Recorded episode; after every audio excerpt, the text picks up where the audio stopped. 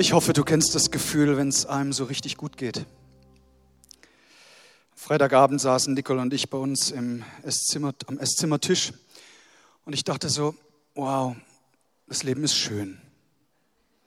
Wir hatten Besuch von unseren Nichten und unserem Neffen und äh, das ist ja bei uns so, bei Onkel und Tante ist so ein bisschen wie Opa und Oma, das ist eine besondere Liga, es gibt keine Verbote. Und das hat auch die kleine Lilly mitbekommen und die wollte das dann schon mal ein bisschen austesten und sagte, ich blase jetzt alle Kerzen aus. Und wir so, ach Lilly, es ist doch gerade so romantisch und schön mit Kerzen und jetzt essen wir gleich Pizza zusammen. Aber nein, sie sagte, äh, es gibt keine Verbote bei euch. Dunkel war's. Glücklich und, und müde sind die Kids abgeholt worden am späten Abend. Ja, war uns schon wichtig, dass die sich nicht langweilen. Also das, Langeweile darf es nicht geben. Von daher haben wir ein schönes Programm mit ihnen gehabt und wie gesagt, da wurden sie abgeholt. Wir saßen dort auch glücklich und müde. Mann, ihr lieben Eltern, ihr leistet was. Ey. dann dachte ich so, oh, es ist eigentlich schön, wenn, wenn, wenn alles in Ordnung ist. Kinder glücklich, Spülmaschine funktioniert, Rasen gemäht, der VfB Stuttgart wird gewinnen. Es war prophetisch. Die haben erst am Samstag gespielt. Und dann dachte ich, ja, wow, das, Le das Leben ist schön. In meinem Umfeld sind, soweit ich das mitbekommen habe, alle fit, einigermaßen fit. Um, das ist schön. Aber jetzt bin ich lang genug auf dieser Erde, um zu wissen, es gibt nicht nur solche Freitagabende, sondern das Leben kann auch ganz anders sein. Da verreckt dir das Auto, obwohl du zu einem dringenden Geschäftstermin musst. Ist jemand vielleicht krank aus der Familie, Familie oder es hat dich selbst getroffen? Ähm, andere Herausforderungen, die kommen. Das gibt's im Leben, ob du nun Christ bist oder nicht. Ey, wenn, wenn wir ehrlich sind, und das wollen wir sein in der Kirche, dann ist es genauso. Herausforderungen kennt jeder Mensch. Ich glaube, dass Gott uns helfen will in den heißen und schwierigen Zeiten damit besser klarzukommen und vor allen Dingen auch die Hoffnung nicht zu verlieren. Und darüber möchte ich heute sprechen. Ich lade euch ein, mal mit mir im ersten Korintherbrief im zehnten Kapitel die ersten zwei Verse anzuschauen. 1. Korinther 10, Vers 1 bis 2. Da heißt es, liebe Brüder und Schwestern, erinnert euch daran, was unsere Vorfahren während ihrer Wüstenwanderung erlebt erlebten. Gott schützte sie durch eine Wolke und leitete sie so sicher durch das Rote Meer. Alle wurden im Meer und unter der Wolke auf Mose getauft. Das ist interessant, so als das Volk Israel vor dem Schilfmeer oder auch vor dem Roten Meer genannt standen und es so bedrohlich war durch die Ägypter, die, die kamen, da wurden sie sicher hindurchgeführt und dann sagt Paulus, es ist so ein, ein Bild auch auf die Taufe, sie wurden durchs Wasser hindurch gerettet, so wie wir unsere Rettung in Jesus bezeugen, indem wir uns taufen lassen. So, wenn du Jesus Christus lieb hast, ihm dein Leben gegeben hast, dann ist die Taufe der allernächste Schritt. Und damit bekennst du, indem du ins Wasser steigst, untertauchst und wieder nach oben kommst, hey, ich bin gerettet durch die Kraft Jesu Christi. Und äh, das finde ich so stark an dieser Geschichte im Alten Testament, die lange her ist, an die Paulus uns erinnert. Er sagt, liebe Brüder und Schwestern, erinnert euch daran. Und genau das möchte ich mit euch heute tun. Ich will eine Geschichte anschauen, die vor langer Zeit sich abspielte, von der ich absolut überzeugt bin, dass sie wahr ist. Es ist kein Märchen, kein Grimms Märchen oder sonst was, sondern es ist eine Geschichte, die sich wahr zugetragen hat. Und ich glaube, dass Gott uns helfen will, dass wir durch diese Story entscheidende Lektionen lernen, um in den heißen Zeiten des Lebens durchzukommen. Seid ihr ready? Jesus, ich bitte dich heute um Inspiration und Offenbarung durch dein Wort. Ich bitte, dass jeder Einzelne hier, ob im Raum oder am Livestream, jetzt berührt wird von deinem Geist. Danke, dass du uns ermutigst, besonders die, die gerade durchhängen, die entmutigt sind, die deine Hilfe brauchen. Niemand lässt du von uns allein. Danke, dass du uns befreist, da wo Lasten uns bedrücken wollen. Ich bete um Befreiung und ich bete, dass dass wir alle nach, nach, nach Ende des Gottesdienstes diesen Ort verlassen werden mit dem Gewissheit, du bist mit uns und bei dir gibt es Hoffnung und alles ist möglich durch dich. In Jesu Namen. Amen. Du schreibst mit und kannst als Überschrift notieren, alles ist möglich. Alles ist möglich. Alles ist möglich. Ich bin so dankbar dafür, dass wir einen Gott haben, der Wunder tut, auch heute noch. Genauso wie es damals in dieser Geschichte um Vertrauen geht, ist es auch heute in unserem Leben. Dass es Situationen gibt, da wird unser Vertrauen in Gott auf die Probe gestellt. Und ich bin mega dankbar, dass Gott Dinge tun kann, zu denen wir nicht in der Lage sind. Zweites Buch Mose, also Buch Exodus, Kapitel 14. Da werden wir mal so den Text durchgehen und uns die Geschichte anschauen, die eigentlich auswegslos aussah für Israel. Zweites Buch Mose, 14. Kapitel von Vers 1. Der Herr sprach zu Mose,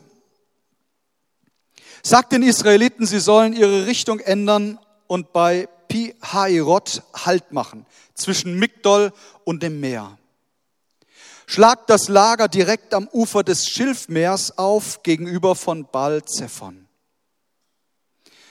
Der Pharao wird denken, ihr habt euch verlaufen und findet nicht mehr aus der Wüste heraus. Ich werde dafür sorgen, dass er es sich anders überlegt und euch in seiner Starrsinnigkeit verfolgt. Doch dann werde ich ihn und sein Heer besiegen und zeigen, wie mächtig und erhaben ich bin. Daran sollen die Ägypter erkennen, dass ich der Herr bin. Vermutlich war es Pharao Ramses II., der sich hier gedacht hat, hey, wie kann man nur so blöd sein? Warum machen Sie es mir jetzt so einfach? Vor dem Auszug aus der Sklaverei in Ägypten, da kamen schwere Plagen aufs ganze Land, Wunder sind geschehen, machtvolle Taten und jetzt machen Sie so einen taktischen Fehler. Jetzt ziehen sie mitten in die Sackgasse hinein, links und rechts mächtige Berge, gibt's keinen drinnen und vor ihnen das Meer. Und Israel ist gehorsam und folgt Gottes Anweisung in eine Sackgasse hinein. Obwohl sie so viele Wunder, Zeichen und Wunder erlebt haben, wie Gott sie befreit hat, dort aus Ägypten, so ungläubig werden sie doch angesichts der drohenden Gefahr, weil sie sahen die Ägypter schon kommen. Sie stehen dort am Schilfmeer, noch in der Ferne, aber deutlich sichtbar und hörbar. Der Feind kommt näher, und zwar mit jeder Minute. Ich frage mich, warum haben sie nicht gedacht, wenn Gott uns bisher so gerettet und geführt hat, wird er das auch weiter tun? Nun, ich möchte dir die kurze Antwort geben, weil es so auswegslos aussah. Rein menschlich gab es hier kein Entkommen mehr. Wir lesen weiter ab dem zehnten Vers. Als nun der Pharao sich näherte, erhoben die Söhne Israel ihre Augen und siehe, die Ägypter zogen hinter ihnen her. Da fürchteten sich die Söhne Israels sehr und sie schrien zum Herrn. Und sie sagten zu Mose, Hast du uns etwa deshalb weggeführt, damit wir in der Wüste sterben, weil es in Ägypten keine Gräber gab? Was hast du uns da angetan, dass du uns aus Ägypten herausgeführt hast? Ist dies nicht das Wort, das wir schon in Ägypten zu dir geredet haben? Lass ab von uns, wir wollen den Ägyptern dienen. Es wäre nämlich besser für uns, den Ägyptern zu dienen, als in der Wüste zu sterben. Das Volk Israel hat nur noch zwei Optionen, die sie sehen. Das eine, wären wir nur in Ägypten geblieben, das andere ist, wir werden hier sterben in der Wüste. Und sie haben es vorgezogen und das werfen sie Mose jetzt auch vor. Sie sagen, hey, wären wir nur in der Sklaverei geblieben. Sie haben die dritte Option vergessen nämlich die Zusage, dass Gott sie führt ins verheißene Land. Das war plötzlich nicht mehr im Denken drin. Und ganz ehrlich, manchmal in notvollen Situationen verlieren wir die Verheißungen Gottes aus dem Blick. Dann kommen die Sorgen, werden größer und dann fangen wir an, unser Leid zu klagen und ein Schuldiger wird gesucht. Die meisten Menschen reagieren in ausweglosen Situationen panisch. Man fängt an, Gott anzuklagen erhebt schwere Vorwürfe, auch, auch dann gegen das Bodenpersonal. Es wird ein Schuldiger gesucht. In diesem Fall war es Mose, der Leiter des Volkes. Und vorbildlich, wie er damit umgeht, weil er hört auf Gottes Stimme. Jetzt darf man die Situation ja nicht runterspielen. Schwer bewaffnete Soldaten kommen. Und du bist da mit Frau, Kindern, die Family, Opa, Oma, alle da.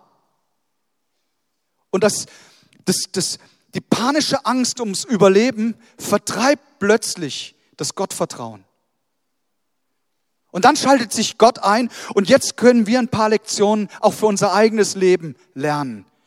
Gott führt sein Volk Schritt für Schritt und er tut es auch bei dir und bei mir. Und darum gilt es jetzt echt aufmerksam zu sein, weil da ganz, ganz wichtige Punkte dabei sind. Wir lesen weiter in Vers 13. Mose aber antwortete dem Volk, fürchtet. Immer wieder sagt Gott in seinem Wort, fürchtet euch nicht. Immer wieder, immer wieder, weil er weiß, wir müssen daran erinnert werden. Und auch hier spricht er zu Israel, hey, fürchtet euch nicht. Steht und seht die Rettung des Herrn, die er euch heute bringen wird. Das ist interessant. Da stehen sie. Sie können ja nicht weiter. Und Gott sagt, es wird Rettung kommen, aber sie sehen nur die Gefahr. Und die Parallele in unserem eigenen Leben äh, ist, liegt so nahe. Da stehen wir und sehen die Gefahr, die kommt. Und Gott sagt zunächst einmal, fürchte dich nicht. Aber dann sagt er noch etwas Entscheidendes. Und das ist mein erster Punkt. Er sagt dort, seht, die Rettung des Herrn kommt. Denn die Ägypter, die ihr heute seht, die werdet ihr weiterhin in Ewigkeit nicht mehr sehen. Das gefällt mir so gut, wie Gott die Spannung hier rausnimmt. Er sagt, ihr werdet sie nicht mehr sehen in Ewigkeit. Und dann heißt es, und der Herr wird für euch kämpfen, ihr aber werdet still sein. Was soll Israel die Angst nehmen? Was soll sie zuversichtlich machen? Nun, eben das, genau das, was Gott sagt. Zunächst einmal kein Beweis, kein Zeichen sondern nur Gottes Zusage, Leute, ich kümmere mich um euch. Ich rette euch und ich bringe meine Kinder sicher dadurch. Was wird ihnen gesagt? Sie sollen still sein. Gott wird für sie kämpfen. Der erste Schritt ist in Zeiten der Not, dass wir lernen, den Mund zu halten. Warum wohl? Weil wenn wir anfangen, unser Leid ständig vor uns herzuklagen, dann baut sich der Unglaube auf und der Glaube sinkt. Du sagst aber, äh, wie wäre es, wenn ich es umdrehe und nur Glaubensbekenntnisse mache? Wunderbar. Aber ich glaube, manchmal ist es einfach besser, zunächst still zu sein und auf Gott zu hören, was er an Glaubensbekenntnissen und an Glaubensfestigkeit in unser Herz pflanzt. Psalm 46, Vers 11. Seid stille und erkennt, dass ich Gott bin. Es gibt Situationen, da ist es besser, den Mund zu halten. In der, in der Geschichte des Volkes Israels, es dauert ja gar nicht mehr so lang, das Land wird eingenommen, dann kommt man nach Jericho, sie sollen die Stadt umkreisen und was sagt Gott wieder? Haltet den Mund. Seid ruhig, zieht um die Stadt. Seid still und erkennt, dass ich Gott bin. Und, und, und nebenbei, wenn du in manchen Situationen einfach mal mehr zuhörst und nicht gleich was rausschießt, kannst du dir peinliche Situationen im Nachtrag ersparen. Im Buch der Sprüche irgendwo heißt, äh, selbst der Narr, wenn er lernt, seinen Mund zu halten, gilt als weise. Ich habe ein paar Prominente gefunden, Experten, die hätten mal besser den Mund gehalten, weil sie lagen mit ihrer Einschätzung so weit daneben. Äh, hätten sie den Mund gehalten, nun, sie wären heute nicht Teil der Predigt. William Henry Priest, Erfinder 1834, er hat gesagt, die Amerikaner brauchen vielleicht das Telefon. Wir aber nicht, wir haben viele Eilboten. Wer hat heute ein Handy? Ja, Hätte er mal erfunden. Albert Einstein. Kennt irgendjemand ihn? Er sagt, es gibt nicht das geringste Anzeichen, dass wir jemals Atomenergie entwickeln könnten. Heute sagen manche Leute, oh, wie soll es ohne gehen? er hat das in Frage gestellt. Ja, heute keine Frage mehr. Das, der nächste äh, zählt zu meinen Favoriten. Gottlieb Daimler. Die weltweite Nachfrage nach Kraftfahrzeugen wird eine Million nicht überschreiten, allein schon aus Mangel an verfügbaren Chauffeuren. Gibt es Leute, die in Daimler fahren? Ja, genau. Wie gut, dass wir, dass wir ein Auto steuern können. Er hätte es nicht gedacht damals. Er dachte, so viele Chauffeure kriegt man niemals ausgebildet. Ja, doch. Ähm, ein Science-Fiction-Autor, er sagt, in 50 Jahren, das hat er 1960 gesagt, dürfte es für jedermann wenigstens einmal in seinem Leben erschwinglich sein, den Mond zu besuchen. Irgendjemand auf dem Mond gewesen? Ich würde dich gern kennenlernen. Voll daneben. Bill Gates, der ist auch gut. 1993 sagte, das Internet ist nur ein Hype. Oder Margaret Thatcher, 1973 sagt sie, ich glaube nicht, dass zu meinen Lebzeiten eine Frau britische Premierministerin wird. Sechs Jahre später war sie es. Ein Zukunftsforscher sagte 2010, von Facebook wird in fünf bis sechs Jahren kein Mensch mehr reden. Hey, wer hat noch Facebook? Ja, eine ganze, eine ganze Menge. Das ist auch lustig. Um 9 Uhr waren es viel mehr. Wer weiß, woran das liegt. Warum sagt Gott dem Volk Israel, hey, seid still? Nun, weil er dem Volk helfen will, zunächst einmal mehr auf seine Stimme zu hören, auf die, wie auf die vielen lauten Stimmen so in unserem Alltag. Der Unglaube sagt ja immer einem, hey, das wird alles noch schlimmer. Die Talsohle ist noch nicht erreicht. Der Glaube sagt, Gott wird sich darum kümmern. Gott bringt uns sicher hindurch.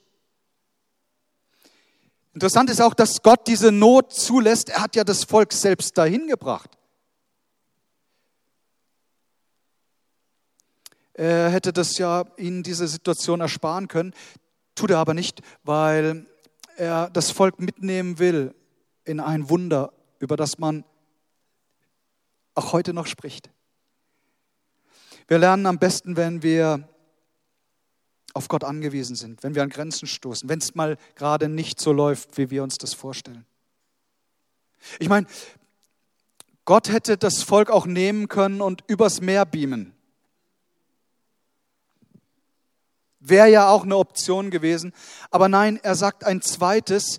Er sagt, und jetzt wird euer Glaube herausgefordert, indem ihr euch in Bewegung setzt. Zieht weiter. Gott hat längst einen Plan für Israel gehabt.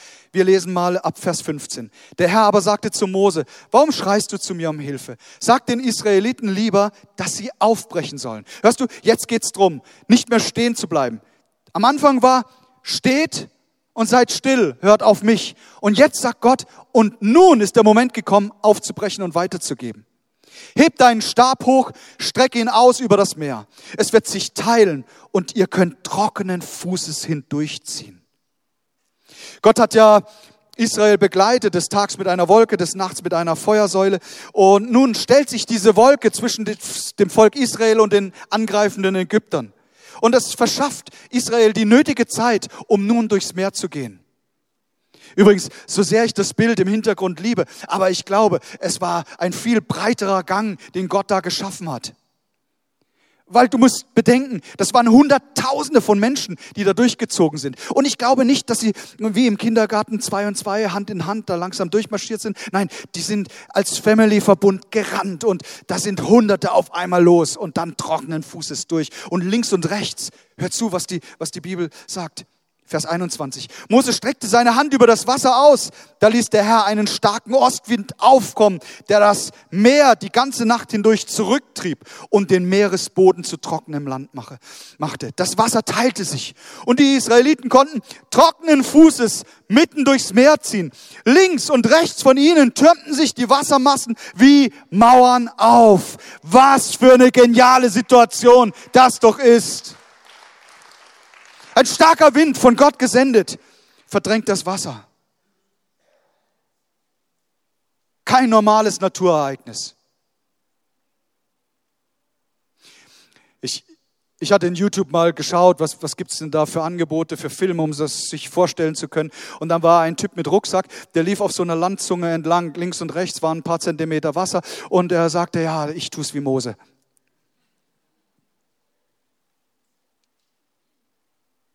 Manche Theologen wollen ja jedes Wunder aus der Bibel am liebsten streichen. Und dann wird gesagt, ah, das ist ja kein wirkliches Wunder gewesen, sondern die haben halt gerade eine Situation erwischt irgendwo, wo das Wasser so niedrig war. Wir werden gleich noch dazu kommen, dass die Ägypter gefolgt sind und dann in den Wassermassen ertrunken. Also das wäre ein Riesenwunder, wenn die in fünf Zentimeter Wasser ertrinken würden.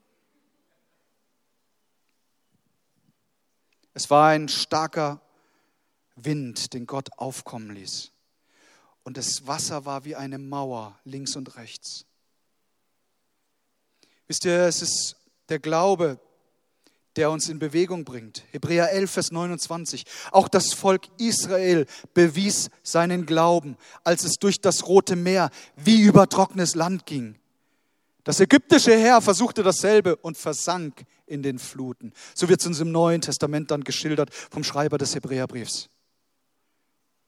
Ohne Glauben kann man vielleicht denken, oh, Dinge ereignen sich zufällig. Oder Dinge ereignen sich und du hast keinen Einfluss, du kannst darauf nichts, du kannst nichts ändern. Gott sagt, oh, wir haben sehr wohl Einfluss in unserem Leben. Durch den Glauben wird das Übernatürliche freigesetzt, indem wir das aktivieren und nicht stehen bleiben, sondern sagen, Gott, ich vertraue dir, ich traue dir alles zu, werden die Dinge des Lebens bewegt. Gott sagt nicht, bleib in deiner Niederlage verharren sondern Gott ermutigt uns, auch in Zeiten der Not aufzustehen, im Glauben ihm zu vertrauen.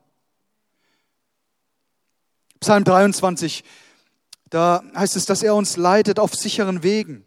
Damit macht er seinem Namen alle Ehre. Auch wenn es durchs Tal des Todesschattens geht, so ist er dennoch bei uns. Sein Stecken und sein Stab, sie trösten uns. Nirgendwo sagt der Psalmist, oh, im Tal des Todesschattens, da schlag mal dein Zelt auf da, da bau mal dein Haus. Nein, er ruft uns, dass wir durchgehen durch das Tal im Vertrauen, dass Gott eine Weide für uns hat, die nach dem Tal kommen wird. Aber interessant, er, er trägt dich nicht dadurch, er, er, er sagt, komm, komm in Bewegung, gehe. Bleib nicht am Ort der Niederlage, der Depression, der Traurigkeit. Alle Dinge sind möglich mit Gott. Das Schöne ist, dass Gott uns Anteil daran haben lässt. Er tut es nicht einfach so, während wir in der Hängematte liegen, sondern er sagt, hey, geh Schritte im Glauben. In jedem Gottesdienst geben wir die Gelegenheit, wenn Menschen empfinden, mein Leben mit Gott ist nicht in Ordnung oder ich habe keine Beziehung zu Gott, dann geben wir die Gelegenheit durch ein Zeichen, in dem man seine Hand Gott entgegenstreckt und damit signalisiert, Jesus, ich lade dich ein, in mein Leben zu kommen. Wir geben die Möglichkeit zu handeln, freiwillig, persönlich, es selbstständig zu tun. Warum ist das wichtig? Nun, weil Gott dich einlädt, selbstständig auch im Glauben voranzugehen. Wenn du in deiner Seele große Not hast, dann lade ich dich ein. Bleib nicht zu Hause sitzen mit runtergelassenen äh, Jalousien, mit verschlossener Türe. Nein, dann geh nach vorne, such dir Hilfe, sei bereit. Wir haben ein prima Seelsorgeteam. Dann lass dich darauf ein, das Gespräch zu suchen. Werde in dem Punkt aktiv. Das heißt nicht, du bist ungläubig. Das ist im Gegenteil. Das heißt, Herr, im Glauben gehe ich, dass Situationen besser werden. Wenn du einen Partner suchst, hey, dann komm doch mal ein bisschen früher zum Gottesdienst und bleib etwas länger und mach die Augen auf. Und dann mach dich schick, bevor du kommst. Dufte wie eine Eins. Der absolute Geheimtipp ist, geh in beide Gottesdienste. Doppelt die Chance. Alles, was ich gerade gesagt habe, gilt nur bedingt für die Verheirateten. Du bist verheiratet? Wunderbar. Mach dich schick. Dufte wie eine Eins. freut alle im Raum und deinen Ehepartner ebenso.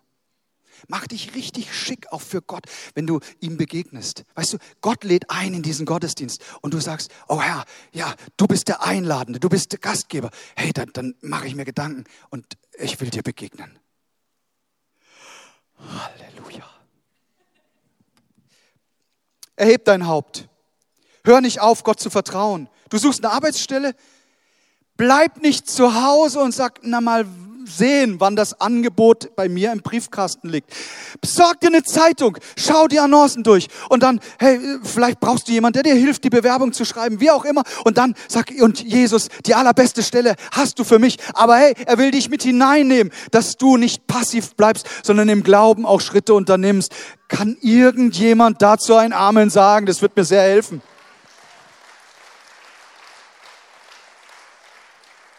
Ich sage nicht, dass Gott nicht souverän in Umstände eingreift und das ist wunderbar, wenn wir das sehen, wenn er das tut. Aber ich denke auch, dass er uns bewegen möchte, dass wir aktiv werden, eine Antwort geben auf Gebet, nicht frustriert stehen bleiben. Das Volk Israel, es wurde von Gott beauftragt zu gehen, durchzugehen. Und Leute, mal ehrlich, links und rechts meterhohe Wassermassen.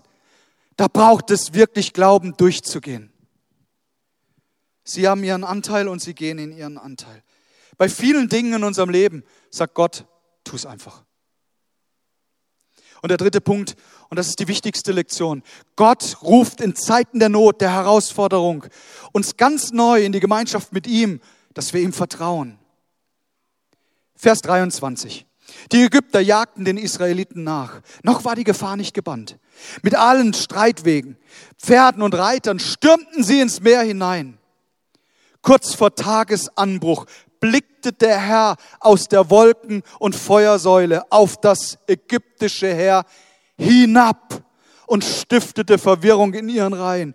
Was muss das für ein Anblick gewesen sein, wenn der allmächtige Gott aus der Wolkensäule hinabblinkt auf die Feinde seines Volkes? Was muss das für ein Blick gewesen sein? Übrigens, das wird uns nochmal in der Offenbarung geschildert. Wenn Gott aus dem Himmel hier auf die Erde schaut, sein Volk hat er längst zu sich geholt. Hier herrscht das Chaos. Rettungsversuche, um, um die Letzten noch zum Glauben zu bringen, werden ausgeschlagen. Und dann heißt es in der Offenbarung, und dann schaut Gott aus dem Himmel herab. Was muss das für ein Anblick gewesen sein? Weißt du, was ich mir für einen Anblick Gottes wünsche? Nicht auf der Seite der Ägypters, sondern auf der Seite seines Volkes, der schaut in das liebende, liebevolle Angesicht eines himmlischen Papas, der gute Pläne hat, der Rettung hat, auch in Zeiten der Not. Die Ägypter merken, hey, wir, wir, wir kämpfen ja gegen den Allmächtigen, gegen den vollkommenen und einzig wahren Gott. Wir können nichts ausrichten und sie bekommen riesige Angst. Der Text sagt, er ließ die Räder, Gott ließ die Räder ihrer Streitwagen abspringen, sodass sie nur mühsam vorankamen. Der Herr steht auf der Seite der Israeliten, riefen die Ägypter. Er kämpft gegen uns. Kehrt um und flieht. Da sprach der Herr zu Mose, streck deine Hand noch einmal über das Meer aus, damit das Wasser zurückkehrt und die Wagen und die Reiter der Ägypter überflutet. Mose gehorchte. Bei Tagesanbruch streckte er seine Hand über das Meer aus. Da strömte das Wasser wieder zurück, den fliehenden Ägyptern entgegen, entgegen. Und so trieb der Herr die Ägypter mitten ins Wasser.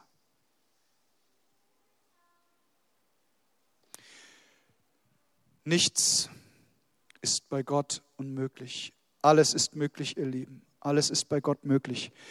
Und diese Geschichte, die lange her ist, hey, ich möchte dir sagen, Sie soll uns Glauben geben, auch für unsere Situation in unserem Alltag.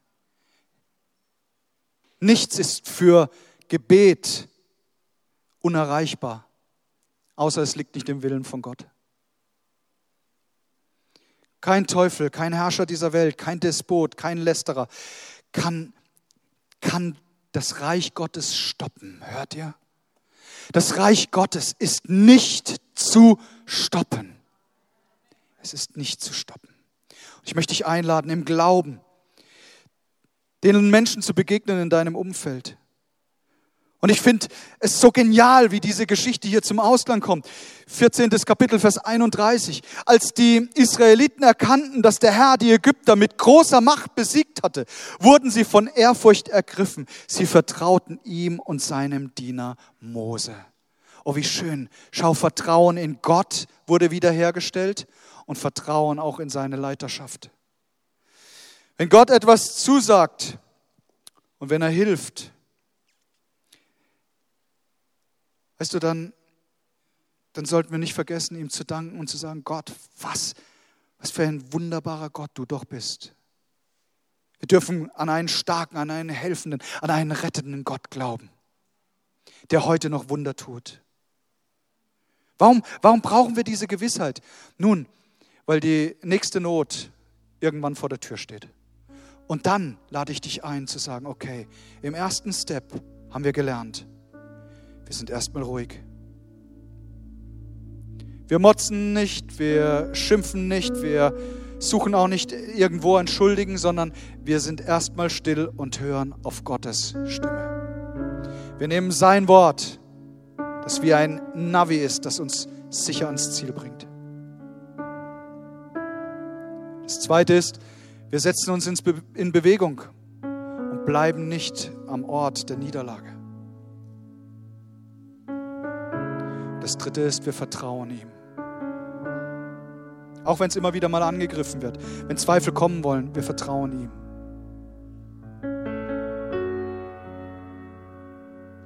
Ich hatte ein sehr schönes Gespräch mit meinem Papa. Ich habe ganz viele schöne Gespräche mit ihm, aber er erzählte mir von seinem Vater. Den habe ich ja so, mein Opa, nicht kennengelernt. Aber sie waren am Spazieren und kamen an einem Friedhof vorbei. Und mit tiefem Frieden hat sein Papa ihm, meinem Papa, gesagt: Hier werde ich mal liegen. Und mit dem Wissen, dass da nur die sterbliche Hülle liegt, aber der Geist bei Gott ist in Ewigkeit. Weißt du, das Thema von, ich dachte so, das Thema Tod wird ja so gerne verdrängt. Manche Leute sind ja der Meinung, sie leben ewig. Und ja, ich glaube auch, dass, dass Jesus uns heimruft. Aber es kann auch die Option geben, dass wir zuvor hier sterben. Das will ich gar nicht ausschließen. Und dann zu wissen, hey, damit ist nicht alles vorbei, sondern das Allerbeste kommt noch. Das weckt so viel Vertrauen, so viel Hoffnung, dass wir wissen dürfen, wir dürfen in Ewigkeit bei unserem liebevollen Papa sein. In Ewigkeit.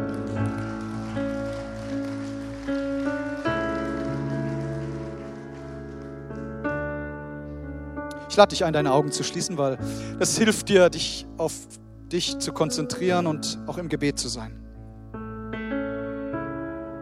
Ich möchte dich fragen, ist ist irgendetwas zu schwer für den Herrn?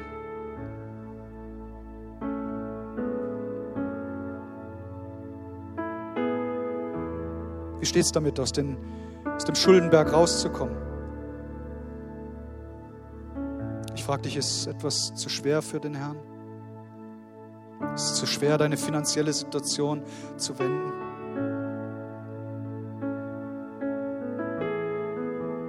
Wie stehst du um deine Kinder, die gerade gar nicht den Weg mit Gott gehen? Was ist mit deinem ungläubigen Ehepartner? Ist es zu schwer für Gott, sie zu verändern?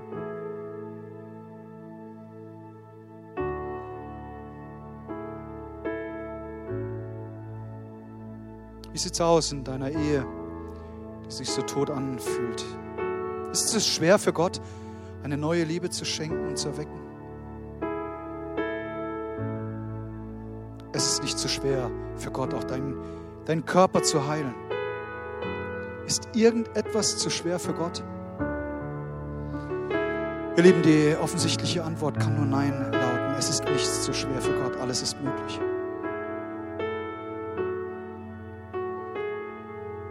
Danke, Herr, dass du jetzt durch die Reihen gehst und jeden Einzelnen berührst. Bei dir ist Hoffnung und Zukunft zu finden.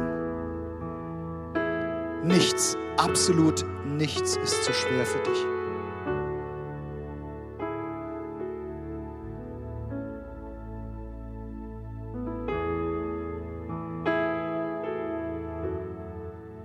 Vielleicht ist deine Not gerade genannt worden oder dich fordert etwas ganz anderes heraus. Bring's doch jetzt in einem Gebet zum allmächtigen Gott. Nichts ist zu schwer für ihn.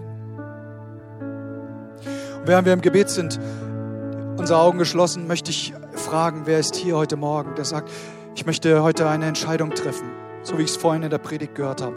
Ich möchte mein Signal Jesus Christus geben und ihm sagen, Herr, komm in mein Leben und vergib mir meine Schuld.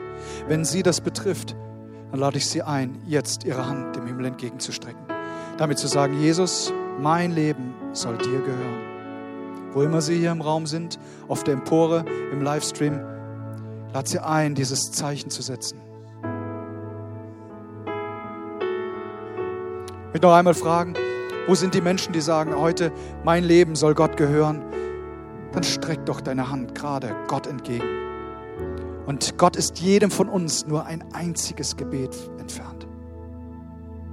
Vielen Dank. Dankeschön, ja.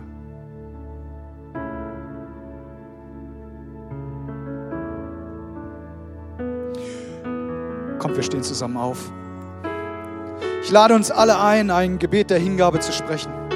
Besonders diejenigen, die sich gerade gemeldet haben, die in ihrem Herzen auch wissen, oh, heute ist es dran, mein Leben Gott zu geben. Lasst uns beten. Herr Jesus Christus, ich lade dich in mein Leben ein.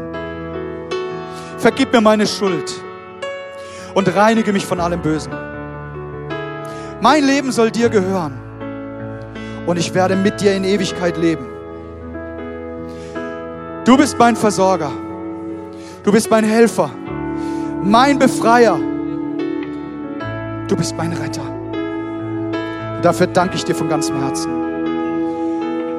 In Jesu Namen. Amen, Amen, Amen.